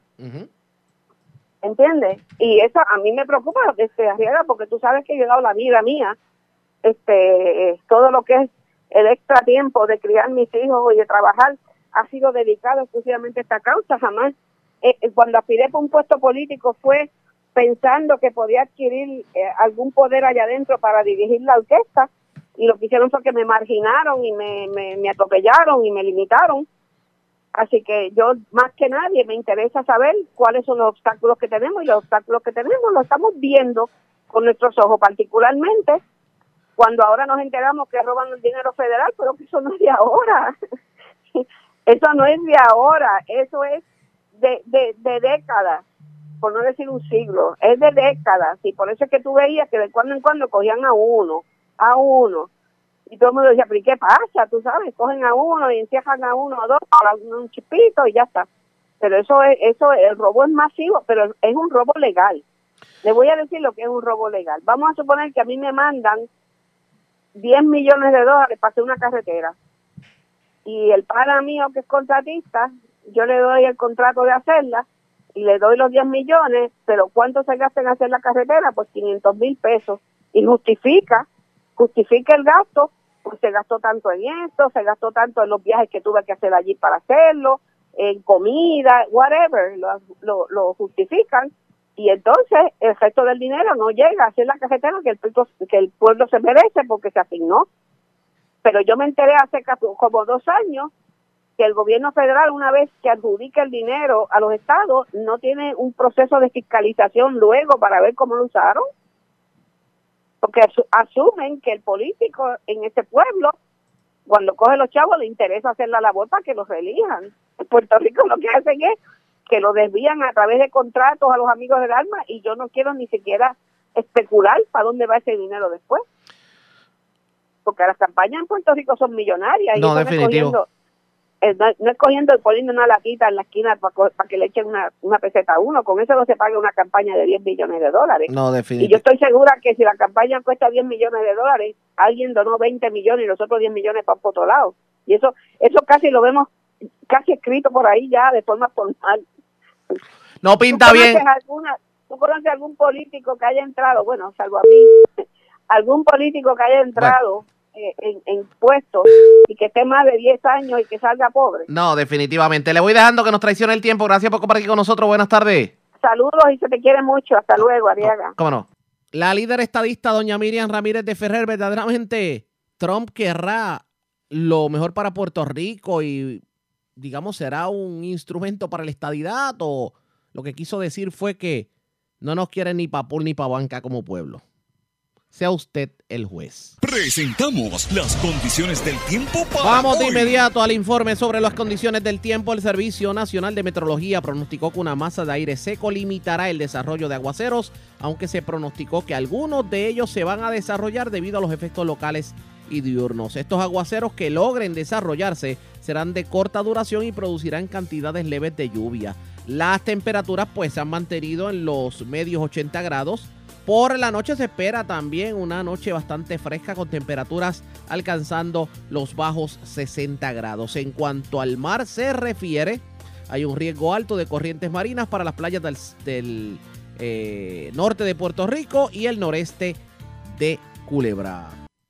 La red le informa. Continuamos con la red de informe, el noticiero estelar de la red informativa. Gracias por compartir con nosotros. Parecería que el nombramiento de Elmer Román o la confirmación como secretario de Estado pudiera estar en la cuerda floja a raíz de los acontecimientos ocurridos con eh, los almacenes de suministros y la mercancía que nos entregó a los damnificados, sobre todo cuando se asegura que tenía conocimiento el funcionario de que eso en efecto existía. Pichi Torres Zamora, vicepresidente de la Cámara de Representantes, dijo que esta vez tiene que ser más cuidadoso a la hora de analizar el nombramiento, sobre todo con la experiencia del año pasado en el caso de Pedro Pierluisi. ¿Qué dijo sobre el particular? Vamos a escuchar. ¿En qué sentido? Si voy a votar... Si lo apoyas o no. Bueno, tengo que... Obviamente yo personalmente como representante no tuve ningún tipo de trabajo, ¿verdad? O, o relación con él cuando era director de seguridad. Así que cuando llegue el nombramiento este, y se vaya a ver este, oficialmente en la Cámara, pues tengo que pasar, primero escucharlo, pasar a revisar sobre su desempeño para poder emitir una opinión este, Pero a él. raíz de lo que ha sucedido con los almacenes de Ponce, que él también tiene conocimiento. Bueno, y te aseguro que van a hacer preguntas que yo sé que yo y los compañeros vamos a hacer, porque si algo ha distinguido a la Cámara, que hemos estado fuera de, de todo desde el primer día, con Johnny este, ayudando, llevando esta ayuda al área sur, Callao, llevando comida, refugios este, oficiales y no oficiales, este, pues entonces ver lo que vimos en Ponce molesta. Como le molesta a todos los puertorriqueños, nos molesta también. ¿Hay reservas con ese nombramiento? Bueno, ahora mismo yo no te puedo decir, de hecho ni lo hemos discutido en Cauco, o sea que si hay reserva de los compañeros no te lo puedo decir porque pero no, no lo he escuchado. usted tiene reservas. Bueno, yo lo voy a escuchar. Este, y me tiene que explicar, o sea, y tiene que hablarme este, obviamente de su ¿Usted entiende que él desempeño. tiene alguna responsabilidad con esto de Ponce? Bueno, eh, Johnny Méndez acaba de anunciar durante el día de hoy que va a hacer una comisión para investigar. este, y en ese momento también se tiene que, él deberá, debería asistir a esa comisión. Pero, ok, eh, ustedes conocen del desempeño de él en seguridad pública. Ujú. Si, por lo tanto, saben de, tu- de su trasfondo, si lo de Ponce no hubiera ocurrido, usted estaría en mejor posición ahora para decir claramente que lo votaría a favor porque conoce su No, desempeño en fíjate que no, no. Yo creo que personalmente, ahora te hablo como sea, el representante como Pichi, yo creo que de lo aprendido del nombramiento de, ¿verdad? De cuando pasamos sobre el nombramiento de, de, de Pedro Pierluisi para el secretario de Estado, este, este nombramiento obviamente va a ser, este, se va a ver de forma diferente. O sea, hay cosas ¿Por que... Pues porque las cosas que se vivieron en ese nombramiento de Pedro Pierluisi en un momento, eh, y obviamente la realización del pueblo puertorriqueño de la realidad, lo que dice la Constitución, el secretario de Estado puede asumir la gobernación en cualquier momento, eh, pues va a llevar obviamente a todos los compañeros, entiendo yo, eh, a, a sopesar los nombramientos de forma diferente y a verlos de forma diferente. Gracias. No, gracias a ustedes. Eso fue lo que dijo Pichi Torres Zamora, pero el portavoz de la mayoría no progresista en la Cámara, Javi- Gabriel Rodríguez Aguiló, dice que tiene muchas interrogantes en cuanto al nominado se refiere, interrogantes que debería contestar de manera positiva si es que quiere la confirmación por parte de la Cámara de Representantes. Esto dijo Gabriel Rodríguez Aguiló. Cuando se ha sometido, porque no se ha ido sometido. ¿Sabes si tiene los votos? En el momento que estamos hablando nosotros esta mañana, no ha sido sometido por la gobernadora a su nombramiento. ¿Pero Eh, qué comentan? ¿Están a favor luego de No, esto? honestamente no escucha sobre, sobre su nombramiento a secretario de Estado. No he escuchado a compañeros expresarse en esa dirección. Pero sí, hay muchas interrogantes que tenemos nosotros, como es la forma de, de manejar la emergencia, ¿no? Y eh, reconociendo que él estuvo al frente del departamento del DSP eh, y el desconocimiento que aparentemente tenían con los almacenes y la forma de manejar los suministros en esos almacenes. La, gobernadora no está obligada a presentar ese nombramiento hasta incluso el mes de junio, por ejemplo. Cuán importante o usted emplaza a la gobernadora o solicita que haga ese nombramiento lo antes posible para atender lo más posible acá. La gobernadora desde que llegó a la posición en agosto ha tenido un estilo de apertura y de diálogo con todos los sectores, sectores que jamás pensaron poder llegar a Fortaleza, se sentaron con ella. Lo que yo espero es que con su asamblea legislativa tenga la misma apertura y que nos dé la oportunidad de evaluar el nombramiento de un funcionario tan importante como el secretario de Estado por la relevancia que tomó en verano del 2019 esa posición Lo antes posible. lo antes posible para tener nosotros el tiempo, porque ahora viene el presupuesto de gasto. Eh, eh, hay otras medidas controversiales que vamos a estar atendiendo. Yo creo que nosotros los legisladores debemos tener espacio para que, y, y también el nominado, para que someta su documentación, analizarla y que nosotros podamos, eh, ¿verdad? Con, con- con calma, sin prisa. Este, A, este momento. Eh, evaluarlo. ¿Qué, qué pasaría el visor de la Cámara? Es que no te puedo decir eso porque no lo hemos dialogado y yo no, yo no tengo la mente, si me preguntas a mí, yo no tengo la mente hecha con el secretario, eh, ni a favor ni en contra. Si hay muchas interrogantes que queremos, eh, ¿verdad? Que, que tenemos, que, que el único que nos puede contestar es el secretario. Sobre sus ejecutorias, so- sobre sus ejecutorias, particularmente como el director o el secretario del DCP. Tiene su reserva al momento. No son reservas, son interrogantes, ¿verdad? Interrogantes. Que son importantes que nos las conteste el secretario. Expresiones de Gabriel Rodríguez Aguiló. Obviamente se le va a preguntar mucho a Elmer Román sobre lo que tiene que ver con los suministros y sobre todo ante la interrogante que hay de sobre cuál fue el resultado de la investigación que se llevó a cabo sobre el particular. Para que usted tenga una idea, el secretario de Asuntos Públicos del gobierno, Baldo Soto, y tanto también Elmer Román como secretario de Estado indicaron a preguntas de la prensa que el informe de la investigación de lo ocurrido en Ponce no iba a ser divulgado. Esto fue lo que dijo Baldo Soto a preguntas de la prensa. Eh, sobre su primera pregunta, que se refiere a la completa claridad, yo creo que el pueblo puertorriqueño está bien pendiente a todo lo que ha ocurrido desde el fin de semana y las acciones contundentes que se han tomado afirmativamente en beneficio del pueblo puertorriqueño. Están más que claras y más que evidentes y Sí, pero el informe se hará público. si me permite Ay, terminar la exposición. Gracias. Eh, como les mostré, aquí están los documentos que no, no existían y que nunca la Agencia Estatal para el Manejo de Emergencias levantó como data y que es, señores, es totalmente inaceptable que esto haya ocurrido. Y por eso, por eso son se han tomado. Contesto su pregunta sobre el informe.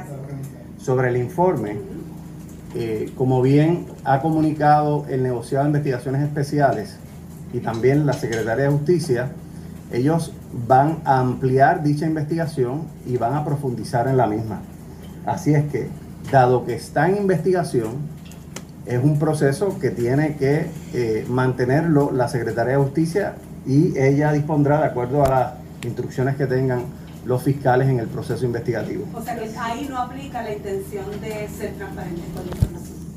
Ya, ya le contesté a su pregunta, ¿cuál es el procedimiento que se está llevando a cabo en términos de una investigación que se hizo en 48 horas y que en el mismo periodo de 48 horas, según solicitado por la señora gobernadora, se ha referido a justicia, la secretaria de justicia acaba de hacer expresiones en el contexto de que ha recibido el informe y que está proveyéndole a los eh, agentes del NIE y a los fiscales que están investigando este caso para que profundicen y actúen con celeridad en el mismo expresiones de Osvaldo Soto. Obviamente las interrogantes continúan que terminaron corriendo pendientes a la red informativa. La red le informa. Vamos a una pausa y cuando regresemos ahora se habla del coronavirus. ¿De qué estamos hablando? Es lo próximo.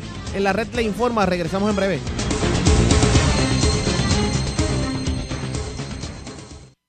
La red le informa. Señores, regresamos a la red le informa. Somos el noticiero estelar de la red informativa edición de hoy, miércoles. Gracias por compartir con nosotros.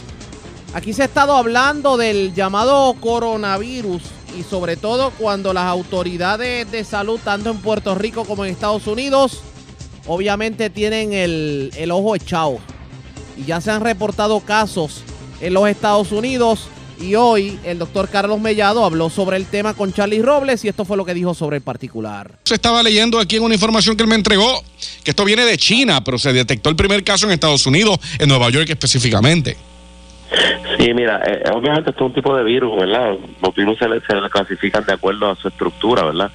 Eh, el, el virus pues generalmente dura pues lo que dura 48 a 72 horas en el cuerpo y el virus tiene la capacidad de mutar y, y- y es un parásito intracelular, ¿verdad? Que se mete dentro de la célula. Eh, no tiene tratamiento, ¿verdad? Porque los virus la mayoría no tienen tratamiento, lo que se trata de evitar es su replicación y ciertamente siempre van a estar en riesgo las personas más vulnerables, igual que vamos a hablar igual los mismos síntomas de la influenza, ¿verdad? Te va a dar una fiebre, te puede dar una tos, te puede dar un dolor en el cuerpo, un tipo resfriado. Eh, ¿Qué es lo importante aquí? Siempre, siempre, siempre, todavía no, hay no se, ha- no se ha eh, desarrollado una vacuna ni nada. Pero mira lo que pasa. Siempre es importante los virus y en cualquier tipo de virus que veamos. Obviamente esto lo tenemos que clasificar, tenemos que seguirlo, tenemos que ver este su- sus consecuencias. Ya se ha dicho que no es como el SARS, ¿verdad? Que es, es mortal, ¿verdad? Se ha dicho que simplemente es, bastante virulento, pues, porque sí, todos los virus se pegan de una forma directa en contacto. O sea, yo si ahora mismo yo entro a emisora con un virus y todo eso te lo pego a ti porque se pega por gotitas de flu, ¿verdad? Que cuando uno estornuda así bien duro y esas gotitas caen en algún lado, tú lo tocas, te rascas un ojo y se te pegó. Este, ciertamente, ¿quiénes son las personas que siempre están vulnerables y que son factores de riesgo a, mo- a morir, ¿verdad? Que pueden, pueden complicarse, mujeres embarazadas, niños menores de 5 años, personas mayores de 65 años o pacientes que tengan asma, enfermedad pulmonar obstructiva crónica, diabetes, eh, ¿verdad? Descontrolada, fallo cardíaco, o sea que sigue siendo lo mismo. Aquí lo importante es que eh, eh, siempre tomamos la gripe, ¿verdad? Tengo una gripe, tengo la Sí, sí, rompehuesos, me voy a quedar en mi casa. No, no, vaya a su médico, vaya a su médico, porque también está la influenza, este, ¿verdad? Y si se detecta una persona, si, si una persona siente, tiene síntomas de que le duele el cuerpo, de que tiene estornudo, de que tiene, me va a dar la, como una la monga, vamos a ponerlo de esa forma. Señor, no se monte en un avión, vaya a su médico. Exacto. Suspende el viaje, ¿verdad? Hasta que no identifiquemos, porque esa es la, la única manera, porque hay gente que se monta en un avión, ah, no, fíjate, yo me tomo dos, dos colan flu. No, eso no es así. Pero doctor, Ya, ¿qué es hay- eh, por el coronavirus qué síntomas presenta? y es una gripe. Ah, ¿de verdad? Es, una gripe. Es una gripe. Eh, lo que pasa es que como es un, es un- recuerda que es un virus que, que, que ha habido un brote en Corea y este, por allá, sí. pues obviamente pues no se ha detect- o sea, no ha sido tan mortal como el virus del SARS, que era otro virus que había, ni los sincitiales, ni este tipo de virus que, que han ocurrido allá, ni el flu este swan eh, que hubo por allá. Este, ciertamente pues se está observando, ¿verdad? Y, y, y- y es, y es alarmante que en Estados Unidos ya exista un caso, porque entonces ahora los epidemiólogos tienen que buscar, tiene que haber sido un viajero, ¿verdad? Tienen que buscar qué personas se montaron en ese avión, este, todo este tipo de cosas, y seguir ese, ese, ese, los epidemiólogos son como investigadores privados, ahora tienen que ellos buscar por ahí para abajo, ¿verdad? A- Y tratar de parar esa cadena. Porque si llega a Nueva York, llega a Puerto Rico. ¿verdad? No, quiero, no es que quiera alarmar, pero que te quiero pues, decir, claro. estamos hablando de Puerto Rico en el caso de nosotros. Eh, llega a cualquier lugar, o sea. Y, y volvemos a lo mismo, sigue estando vulner- en vulnerabilidad la población envejeciente y lo mismo le aplica a la influenza. Por eso nosotros ahora mismo estamos en, en todos estos refugios vacunando. Porque, porque tenemos viejitos con niños, con embarazadas en un mismo refugio y, y, y nada más de tú ver eso, tú sabes que puede haber un brote de influenza. Seguro. O sea, que es importante. Y aquí se puede detectar, ¿hay, algo, ¿hay alguna prueba para, para detectar el coronavirus? Mira, hay pruebas de laboratorio, entiendo que en Puerto Rico, ¿verdad? Vamos a tener que saber el PRTC, las pruebas que estas que se utilizan en los rapid test, ¿verdad? Me imagino que ya eh, el CS estará desarrollando alguna para detectarlo. Eh, desconozco si en, en Puerto Rico, cre- Ok. entiendo que no, ¿verdad? Pero sí, ya, ya vendrá el CDC con, con una prueba para detectarlo, debe ser fácil de detectar por alguna prueba, igual que como se hace con la influenza y con cualquier otro tipo de virus, ¿verdad? Este, ciertamente tenemos que estar atentos a la sintomatología y si vemos sea, aquí yo lo que exhorto a la población siempre que tenga un cuadro viral. Recuerden que ahora no nos enfoquemos al coronavirus, eh, sí, vecinos, tenemos que enfocar, pero nos tenemos que también ver que tenemos influenza, que hay otras cosas. Y es importante, eh, eh, y, y vuelvo y traigo la influenza porque es, que, es, que es el que nos está tocando a nosotros ahora mismo. Oiga, la, la influenza Eh, está mutando. Sí, todos los años muta. Y la influenza en Estados Unidos mueren muchas personas. Y en Puerto Rico también. O sea, yo, yo, a mí, ¿verdad? La gente dice, no, yo no me quiero vacunar. Es que vacúnese. Ah, pero es que me da los síntomas. Te puede dar un poquito de síntomas. Pero más personas mueren que síntomas que te puede dar una vacunación. Por consiguiente, es importante proteger la población vulnerable. O sea, esto es una, esto es una cuestión de conciencia. Porque a lo mejor tú y yo, ah, pero, tú sabes, pero podemos vacunar si yo estoy bien, yo soy saludable, a mí no me da un catarro. Está bien, pero tú tienes tu abuelita, tú tienes tu tía, tú tienes tu sobrinita, ¿entiendes? Y esa es la gente que uno quiere cuidar, ¿ves? Ok. Bueno, doctor, eh, vimos un- una entrevista que le hicieron este, en estos días, tremendo anoche, Sí, anoche estamos. eh, a través de Mega TV, buenísima. Sí, sí, sí, estamos ahí. A- Ayer estuvimos como, que tengo que decirlo, mano, Férez del Caribe, de verdad. O sea, esa gente repartieron, o sea, donaron, ¿verdad? Y lo hicieron a través de, de mí para que llevarlo a, lo- a los lugares donde ya yo había visitado. 1.500 mochilas con artículos de primera necesidad, Ferit, como es. Ferit del este, Caribe. Ferit del Caribe, sí, mano. Esa gente son otra cosa. Siempre lo hacen. eh, han llevado hielo, han llevado agua. En República Dominicana tienen una misión permanente, en la cual yo tuve el, el- el honor de participar en, una ocasión. Ellos van todos los años, hacen unas ferias gigantescas. Ellos desarrollan casas eh, para gente que no tenga vivienda allá en, en, el- en Constanza. Y ahora en, Puer- en Puerto Rico, en Huracán María lo hicieron. Y ahora en Puerto Rico donaron 1.500 eh, mochilas con eh, toallas sanitarias, papel higiénico, eh, desinfectante, repelente de mosquitos, este, bloqueador solar, eh, barras de, de granola para los envejecientes, sugar, pamper, eh, casetas de campaña. Y fuimos por los barrios olvidados. Fuimos a los sitios donde nadie, la ayuda llega poco, donde la gente pues ha decidido acampar en sus patios. Y fuimos casa por casa en Barrio Indio, en Guayanilla, estuvimos en el en el Siberia en el barrio también este eh, Bélgica en en en Guánica y visitamos todos, esas- todos esos barrios verdad que le preguntamos al alcalde de Guayanilla mira dónde tú crees que podamos ir y me dijo mira esos barrios nadie quiere ir eh". pues fuimos para allá y entonces lo mismo hicimos en, en Guánica y entonces pues repartimos esas mochilas y pues o sea, eso es algo que, que es bien importante y tengo que decirlo verdad porque esa gente claro. ellos no quieren mucha publicidad, pero pues yo se lo yo, yo lo voy a decir a todo el mundo. Bueno, escucharon también el doctor Carlos Mellado habló sobre otras iniciativas que se van a estar llevando a cabo en cuanto a salud se refiere. Así que, señores, estemos pendientes a lo que ocurra y ustedes pendientes a la red informativa. Vamos a otras notas y esta vez del ámbito gubernamental nuevamente porque Javier Rivera Ríos, comisionado de seguros, fue otra de las bajas en el gabinete de la gobernadora Wanda Vázquez. Él presentó su renuncia efectiva a las 6 de la tarde de hoy. Dice en el escrito, la razón de mi renuncia responde a motivos estrictamente personales que debo atender con mi familia y que restan concentración en mis deberes ministeriales. Por tres años he servido con orgullo y satisfacción a esta administración, así como al pueblo de Puerto Rico. Ha sido momentos retantes, pero a la misma vez de gran crecimiento personal como profesional.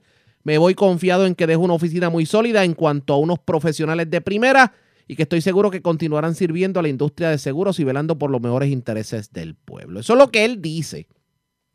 Pero lo cierto es que había trascendido unas investigaciones que se estaban llevando a cabo en contra del funcionario por sus ejecutorias en lo que tiene que ver con pues exigirle a los seguros que pagaran las primas en medio de la emergencia de María, que de hecho muchos seguros simplemente no pagaron y otros lo que pagaron fueron miserias. Así que viéndolo desde ese punto de vista, o trabaja en el gabinete, la pregunta es, ¿renunció o le pidieron la renuncia? Eso vamos a estar investigando, ustedes pendientes a la red informativa. La red le informa. Regresamos esta vez a la parte final del noticiero estelar de la red informativa.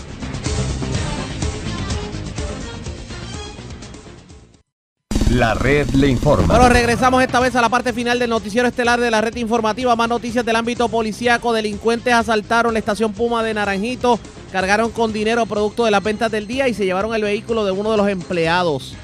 La información la tiene Mayra la oficial de prensa de la policía en Bayamón. Saludos, buenas tardes. Sí, buenas tardes. La información que tenemos es que a eso de las 2 y 45 de la madrugada de hoy se reportó un robo en el puesto de gasolina Puma que ubica en la carretera 5 del barrio Guadiana en Naranjito. Según la información preliminar, alegó Héctor López Rivera que cinco individuos enmascarados en un vehículo Toyota Tacoma del 2019 color crema eh, la cual figura hurtada, le ocasionaron daños al cristal frontal del establecimiento con el mencionado vehículo logrando acceso al interior. De acuerdo a la investigación inicial, al no poder apropiarse de un cajero ATM que se encontraba en el establecimiento, ni mover la guagua en la que se estaban transportando mediante amenaza e intimidación, lo despojaron de 500 dólares en efectivo y el vehículo Toyota Corolla de su propiedad. Eh, al momento, la agente Iliana Santiago, escrita al distrito de Naranjito, refirió a la división de robos del Cuerpo de Investigaciones Criminales de Vega Baja eh, esta escena, quien la están trabajando en este momento. Gracias por la información. Buenas tardes. Buenas tardes. Gracias, era Mayra la oficial de prensa de la policía en Bayamón, de la zona metropolitana. Vamos a la zona centro-oriental de Puerto Rico porque cargos criminales por agresión sexual y maltrato de menores le fueron radicados un hombre un sexagenario que aparentemente cometió los actos contra menores de 5, 7 y 9 años en Juncos. Además, detuvieron a un hombre que aparentemente pesaba una orden de protección en su contra y decidió pues enviar mensajes y llamadas a su expareja. Esto ocurrió San Lorenzo. La información la tiene Vivian Polanco, oficial de prensa de la policía en Cagua. Saludos, buenas tardes. Buenas tardes, saludos. ¿Qué información tenemos?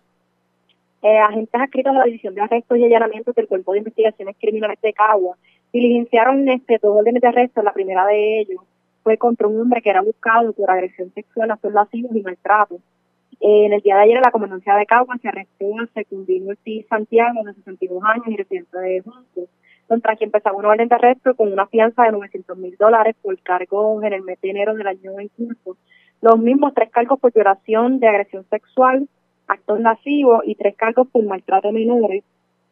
Esto por hechos ocurridos en el 2011 en el municipio de Junco, cuando a Ortiz Santiago se le acusó de haber cometido los actos contra tres menores para que para la fecha tenían 5, 7 y 9 años de edad.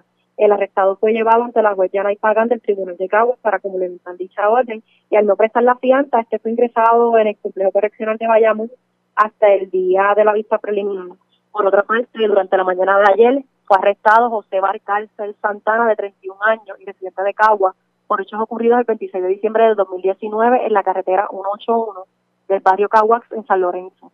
Contra Barcárcel Santana, pues a una orden de protección eh, expedida por la juez Sonja Nieves del Tribunal de Caguas con una fianza de 25 mil dólares por este enviar mensajes de texto y realizar múltiples llamadas a su expareja, a sabiendas que existió una orden de protección en su contra. Durante la tarde de ayer, el arrestado fue llevado, llevado ante la juez, el juez Glenn Velázquez para el diligenciamiento de la orden, el cual prestó la fianza mediante fiador privado, de dando libertad hasta el día de la vista preliminar. Gracias por la información. Buenas tardes. Buenas tardes. Era Vivian Polanco, oficial de prensa de la policía en Caguas. Señores, antes de enganchar los guantes, vamos a la voz de América. Yoconda Tapia y John Burnett nos resumen el acontecer noticioso más importante en el ámbito nacional e internacional. El presidente Donald Trump cierra hoy su participación en el Foro Económico Mundial en Davos. El Senado estadounidense avanza en el juicio político al presidente Donald Trump. Se confirma el primer caso del nuevo coronavirus en Estados Unidos. Y la NFL prepara un gran espectáculo para el draft que se celebrará en Las Vegas. Cordiales saludos desde Washington. Soy Yoconda Tapia. Me acompaña en los estudios John Burnett. Hoy es miércoles 22 de enero de 2020. Vamos a ir directamente hasta Davos, en Suiza, donde se encuentra la enviada especial de la Voz de América, nuestra colega Celia Mendoza. Indudablemente hay mucho material informativo por allá, Celia. El presidente Donald Trump está concluyendo eh, su visita a esa ciudad y su participación en el foro. Y hoy habló bastante y reiteró el tema de la economía y, por supuesto, el juicio político, ¿verdad? Así es, y esto ha sido algo que ha estado en la mente del presidente desde su llegada este martes en las horas de la mañana a Davos, aquí en los Alpes suizos. Durante las intervenciones que ha tenido con los medios de comunicación, se ha referido a este juicio político, pero en medio de todo esto ha enviado un mensaje a la comunidad global que Estados Unidos está fuerte económicamente, que no hay ningún precedente de este desarrollo económico, como él lo mencionó en este discurso que dio, pero también en las diferentes reuniones que han mantenido durante estas eh, horas que ha pasado aquí en Davos. Algo que también nos llama la atención es lo que dijo acerca de los tratados comerciales y el ejemplo que dio de China de cómo él estaba buscando mejores acuerdos para su país y para los estadounidenses, algo que ha sido fundamental en su campaña política y que servirá en este proceso electoral para seguir adelante eh, con estas promesas que él indica está cumpliéndole a los votantes. Así es. Celia, buenos días. ¿Qué sabemos de Juan Guaidó? ¿Está en Davos o a qué hora se espera su llegada? Esperamos que llegue en las próximas horas. Este, estaba eh, tratando de ver si se iba a reunir con el presidente de los Estados Unidos. Él respondió una pregunta en Londres durante su reunión con el canciller de británico. Indicó que siempre existe la posibilidad de tener reuniones bilaterales. Sin embargo, en este instante está en Bruselas con el Parlamento Europeo y en específico con el líder de la diplomacia de Europa, el señor Josep Borrell, el español que tomó esa posición a finales del 2019 y quienes han venido analizando uno de los temas principales de la agenda de Guaidó y es poner más sanciones, establecer un camino de presión a los representantes del gobierno en disputa de Nicolás Maduro. Esta reunión que se esperaba entre Trump y el presidente interino Juan Guaidó no se descarta del todo. Recordemos que el día de ayer la Asamblea Nacional aprobó una uh, autorización que le daría la posibilidad de estar por más de cinco días fuera del país, el re de aquí, de Davos, después de este evento que tomaría parte del miércoles y todo el jueves eh, viajaría a España, donde seguiría adelante en esta agenda. Bueno, eh, para terminar, Celia, eh, ¿qué es lo que has podido percibir entre eh, los periodistas, eh, los medios que están representados allá respecto al juicio político? ¿Tiene el impacto que vemos desde acá?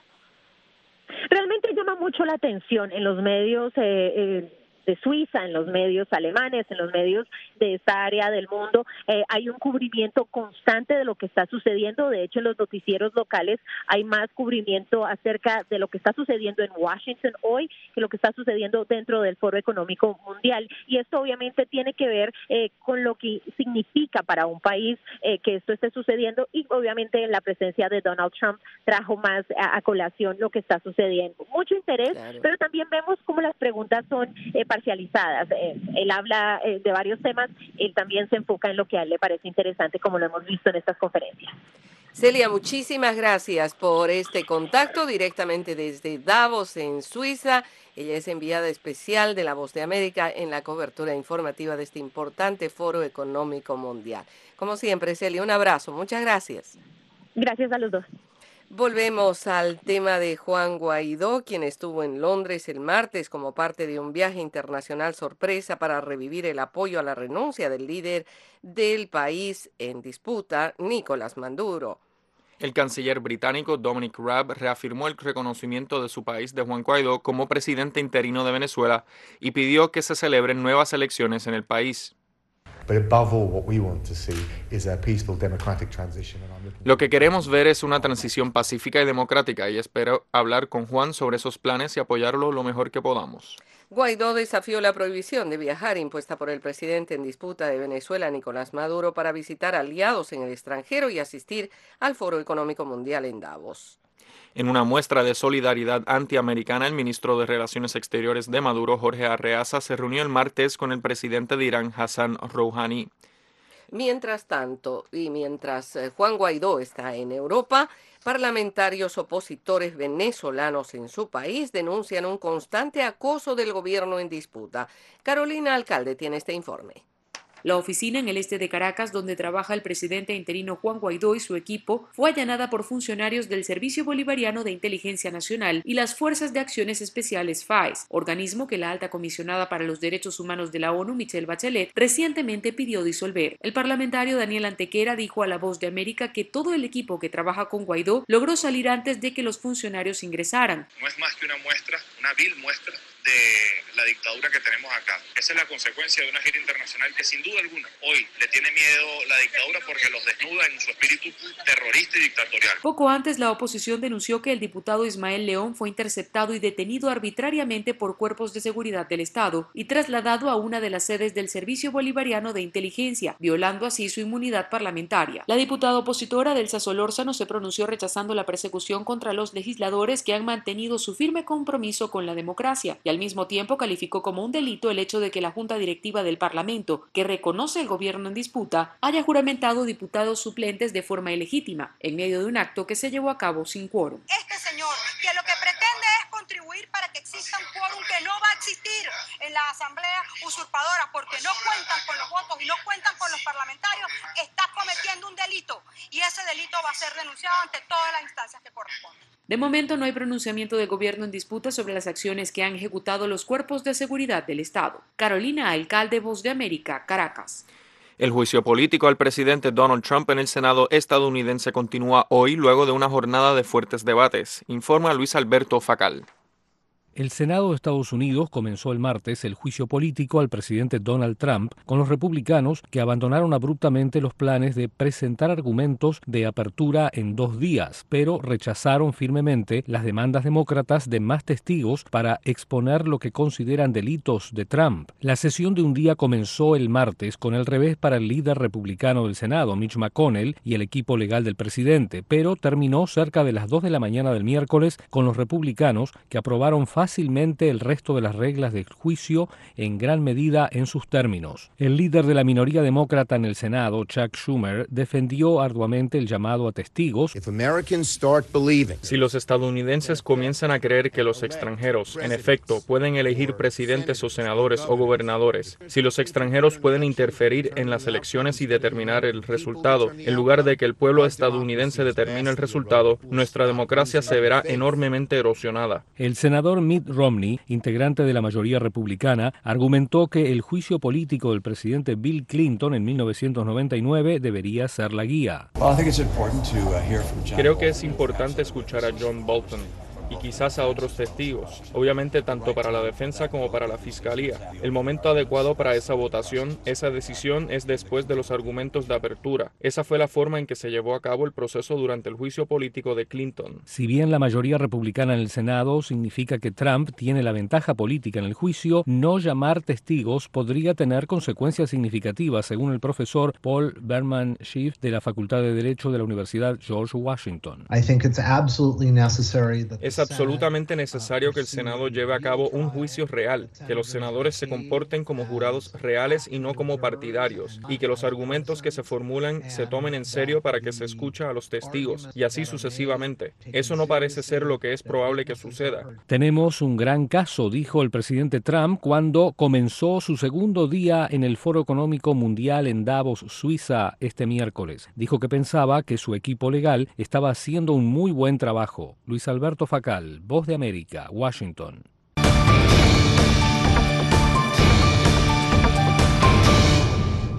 El secretario de Estado de Estados Unidos, Mike Pompeo, señaló que Costa Rica es un líder en posicionarse contra el régimen de Maduro que ha llevado, dijo, a Venezuela a la opresión y la pobreza. Sus declaraciones se dieron luego de reunirse en San José con el presidente de Costa Rica, Carlos Alvarado. Esta la voz de Mike Pompeo con el apoyo de una traductora. Pero no hemos visto pruebas de que Maduro esté interesado en tener elecciones libres y justas. Él sabe que perdería. Él sabe que en ese tipo de elecciones lo que han hecho los venezolanos, colocando a Juan Guaidó como el líder electo de Venezuela, se repetiría en una elección justa y libre. La gente no quiere a Maduro, que es un tirano que ha destruido su economía y creó una de las peores crisis humanitarias en la historia de América Central y América del Sur. Pompeo enfatizó que Costa Rica fue uno de los primeros países en reconocer a Juan Guaidó como presidente interino y que ha sido un modelo en su trabajo en la OEA. Por otra parte, el jefe de la diplomacia estadounidense también se refirió a Nicaragua como uno de lo que dijo regímenes autoritarios que quedan en la región. Abrimos comillas, hoy, dijo Pompeo, instamos al régimen de Ortega en Nicaragua para que retenga su represión y que restaure las libertades cívicas básicas y por las elecciones libres y justas. El alto funcionario estadounidense reiteró que Estados Unidos está actuando con sus aliados para poner presión en el régimen y que los violadores de derechos humanos serán responsabilizados como, dijo Pompeo, lo hicimos el año pasado con altos funcionarios del régimen y sus familiares.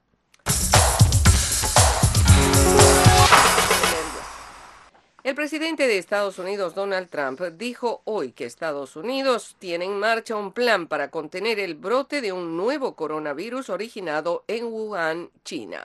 En el marco de la reunión anual del Foro Económico Mundial en Davos, Suiza, el mandatario dijo, y abro comillas, tenemos un plan y creo que se va a gestionar muy bien. Ya lo hemos manejado muy bien. Los centros para el control de enfermedades son increíbles, muy profesionales, advirtió. Mientras, aquí en el país se confirmó el primer caso diagnosticado e involucra a un hombre de 35 años que trabaja en el estado de Washington, en el oeste de Estados Unidos, y que visitó Wuhan regresando antes de que las autoridades federales de salud comenzaran a examinar a los viajeros. El hombre ahora está aislado y está siendo monitoreado por un grupo médico. En tanto, la cifra de muertos por el nuevo coronavirus se elevó hoy a 9, con 440 casos confirmados, dijeron funcionarios de salud chinos. En Beijing, Jen Shuang, portavoz del Ministerio de Relaciones Exteriores, dijo que su país planea celebrar una reunión de emergencia con la Organización Mundial de la Salud esta semana. China compartirá con cada país los expertos y la información de la OMS sobre la epidemia y estudiará y discutirá la situación. Anthony Fauci, director del Instituto Nacional de Alergias y Enfermedades Infecciosas en Estados Unidos, dijo por su parte que el coronavirus tiene una tasa de mortalidad de alrededor del 2%. Esto puede empeorar, puede mejorar, no estamos seguros porque todavía estamos en un estado evolutivo de aprendizaje sobre este nuevo brote. El tema trae malos recuerdos del síndrome respiratorio agudo severo, el SARS, otro coronavirus que estalló en China hace casi 20 años, lo que resultó en la muerte de casi 800 personas en una pandemia mundial. La red le informa. Enganchamos los guantes, regresamos mañana jueves a la hora acostumbrada, cuando nuevamente a través de Cumbre de Éxitos 1530, del 1480 de X61 de Radio Grito y de Red 93, también de Top 98, le vamos a llevar a ustedes el resumen de noticias más completo de la radio. Hasta entonces, que la pasen bien.